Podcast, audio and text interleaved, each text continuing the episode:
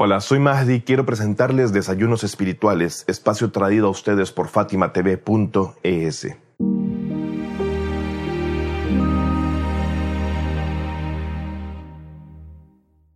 Estas son palabras benditas de Nuestra Señora Hazrat Fátima Zahra, la pasea con ella, que dicen, quien envíe sus actos de adoración pura hacia Dios, Dios determinará las mejores bondades para él.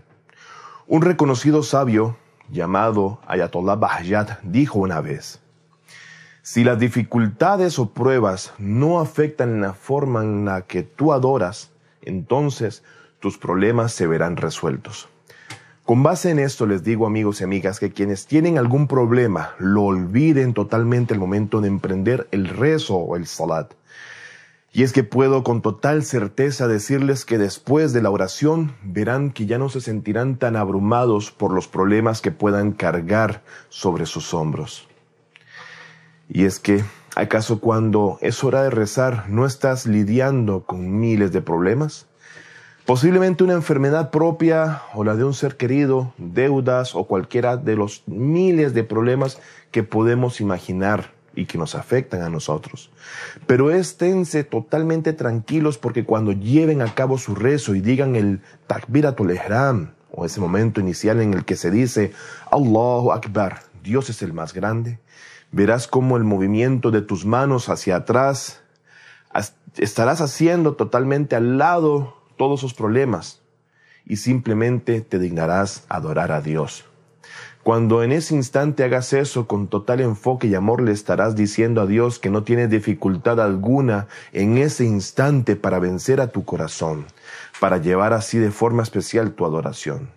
Le estarás diciendo a Dios que los problemas no son afectación alguna para llevar a cabo tu adoración y que no te quitarán intención ni concentración de hacia quien diriges tu rezo frente a la grandeza de con quien estás presente. Simplemente ya no hay dolor ni miseria en ese instante.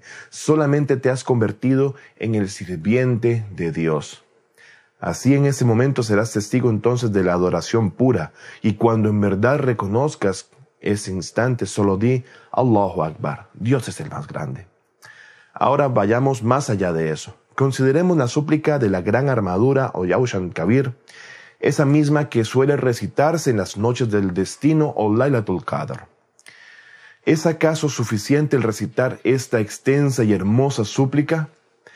Al momento de animarnos a recitar esta súplica nos daremos cuenta de que recitarlo por recitarlo no es suficiente. Son estas noches momentos magníficos en los que Dios exaltado sea nos abre una puerta única para depositar todos nuestros problemas y confiar aquello que nos oprime el alma, así como hablar de nuestras deudas y miserias, o eso que nos arrebata el sueño, pero de una manera express, por la vía rápida, en la que no hace falta mencionar uno por uno los conflictos que nos aquejan. Solo basta decir, Jalis Arab, oh Dios, libéranos del fuego tal como menciona una parte de esta súplica que nos invita amablemente a llamar a Dios por sus hermosos nombres y atributos. Di, oh Dios, te estoy llamando, estoy llamando a tus hermosos nombres, porque tus nombres y atributos son hermosos. Eres el más amado, el digno de alabanza, el añorado por las personas. Adora a Dios como si realmente estuvieses adorando con sinceridad desde lo más profundo de tu corazón desde la base de la verdadera necesidad. Adora con sinceridad y cuando eso ocurra, ten por seguro que te serán dadas las mejores bondades. Por ejemplo, puede ser que una grave enfermedad te llevase a provocar un verdadero crecimiento espiritual a través de esa prueba.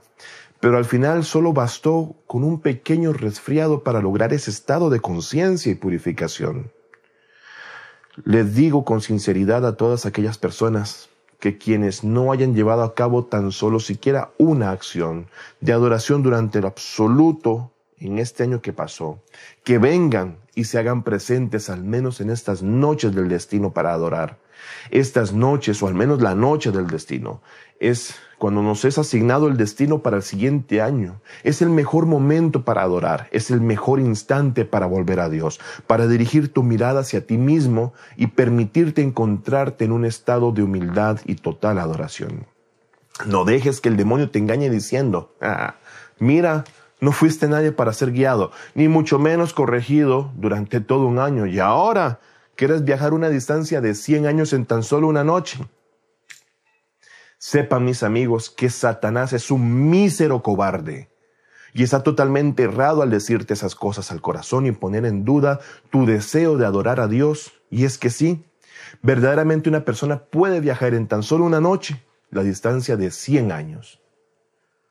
La adoración en la noche del destino es mejor aquella que puedas realizar durante mil meses tal como dice el Sagrado Corán en el capítulo 97, versículo 3. Ahora dime algo, ¿quién es Satanás para venir y dejarte sin esperanza alguna? Satanás dice a los corazones cosas como, ¿quieres convertirte en algún santo en tan solo una noche? Ahora estás llevando a cabo tantos actos de adoración y no sabes tan siquiera cómo hacer tu ablución. Pero él también dice, ¡ja! Y ahora que esta noche has logrado hacer la ablución, vas a adorar a Dios hasta el amanecer. Y es que al final, si en tu corazón crece la semilla de la duda a causa de los susurros del demonio, entonces tan solo respóndele diciéndole a tu cuerpo y espíritu, sí, tan solo quiero adorar a Dios en esta noche. Es increíble ser testigos de cómo muchas personas alcanzan en estas noches benditas o del destino, o Lailatul Qadr, altísimos niveles espirituales. Puede ser que tan solo veas a una persona adorando unas cuantas horas en esa noche, pero es que en ese tiempo tan sagrado y breve, dicha persona está viajando una distancia equivalente a cien mil meses de adoración. Entonces, sí, yo sé. ¿Por qué he dicho mil meses antes? Es que mil es una hipérbole. Pero al final estarás adorando a Dios en una noche, en una noche muy especial y bien por ti que no perderás la oportunidad de esa noche tan sagrada para adorar. Se sabe que cuando los hijos de Nuestra Señora Fátima Zahra, la paz de Dios sea con ella, querían dormir en la noche del destino Lela Qadr, siendo ellos tan solo unos niños, ella acostumbraba mojar amablemente sus caritas y les decía, queridos míos, deben estar despiertos esta noche, ya que es la noche del destino y no deben de dormir. El permanecer despiertos durante esta noche es una forma de ser humildes ante el Señor. Es una forma de demostrar respeto a los destinos que Dios está determinando para ti, como para mí y los que nos rodean. Dios en verdad es muy misericordioso y es que Él tiene algo destinado para ti, pero cuando Él es testigo de que Tú estás ahí sentado en un estado de humildad suprema, en un estado de adoración magnánimo durante las reuniones de la noche del destino, en las que extiendes tus súplicas junto con tus manos diciendo, oh Dios, líbranos del fuego, oh Señor, por tu derecho, líbranos del fuego. Es cuando Dios exaltado sea dice, ya no merece mi castigo puesto que ha venido y se ha sentado entre los suplicantes y, está esperanzado de mi misericordia. Y es entonces cuando Dios ordena a sus ángeles y escribas a no destinar más que bondades y otorgarte la mejor recompensa. La noche del destino, Leila Tulkader, no es solo una noche para orar por el destino personal, es una noche bendita en la que también se dicta el destino de una sociedad entera.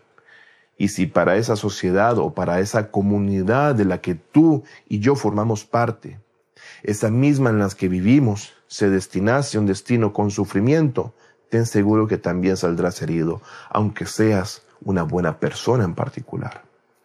Y es así que también pensando en el bien común y como parte de una responsabilidad no solamente para con nosotros, sino para con la sociedad en general, es que debemos, mediante nuestra súplica y actos de adoración, en esta noche del destino, buscar el bien para todos quienes nos rodean, suplicando y pidiendo por el bienestar, la bendición y el perdón general, sean para los musulmanes o para los no musulmanes o de cualquier otra fe.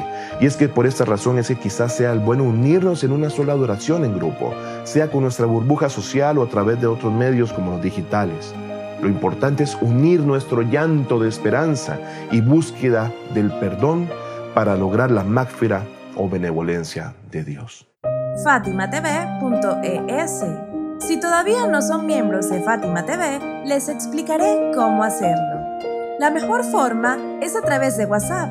Agrega a los contactos de tu celular el número de Fátima TV y envíanos tu nombre por esa misma vía. Nuestro número es más 54 938 15 39 0737.